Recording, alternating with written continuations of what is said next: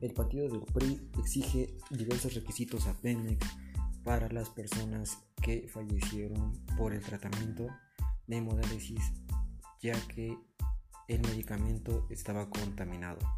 Sin más que esto, empecemos a observar los diferentes puntos de vista que se presentan.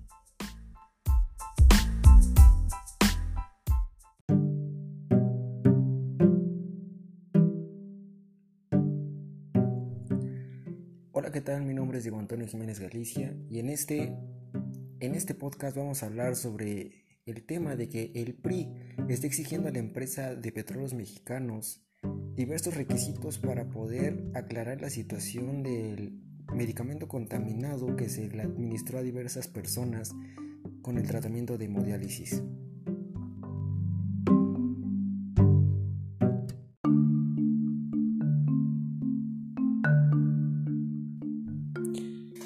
Entonces vamos a hablar acerca de que el PRI está exigiendo o pedirá en el Senado cuentas a Pemex por muertos en Tabasco.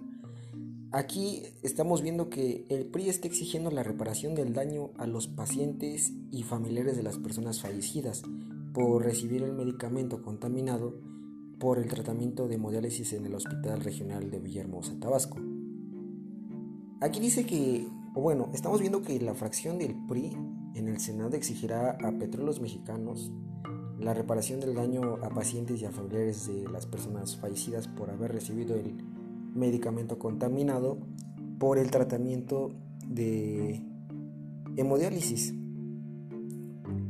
Si bien salió la senadora Silvana Beltrones, la cual había dicho una propuesta en la cual exige un reporte detallado a la empresa sobre los protocolos y las medidas que se han implementado en el hospital, donde al momento es la cifra que nos muestran las, las publicaciones de diversos medios, que hasta el momento han muerto nueve personas. Cuando, cuando se da este, esta propuesta, el PRI recordó, o más bien se recuerda que el pasado 27 de febrero, familiares de los pacientes en la cual se fallecieron las nueve personas denunciaron que ya habían presentado síntomas sobre o a causa de un medicamento contaminado. Ahora, una persona asegura que los, que los familiares de las víctimas han declarado información diferente a la que está presentando Pemex de manera oficial. Incluso aquí se está tomando el parámetro de los fallecidos, es decir, que en realidad no es la cantidad de fallecidos que se han presentado. Resulta preocupante, ¿por qué? Porque no podemos saber cuál es la información fidedigna. Ahora, es indispensable solicitar a la petrolera la información correcta y conocer cuáles serán los protocolos que se llevarán a cabo para evitar una situación de la misma magnitud vuelva a suceder. Creo que aquí no se va a saber la reparación del daño que Pemex dará a los afectados, que en este caso van a ser los familiares de los fallecidos.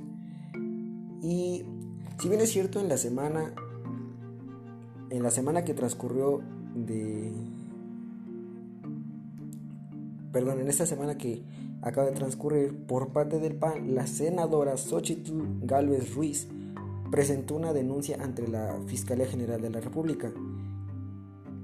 ¿Por qué la presentó? Pues el motivo es contra quien resulte responsable dentro de Pemex por haber suministrado el medicamento a esos pacientes.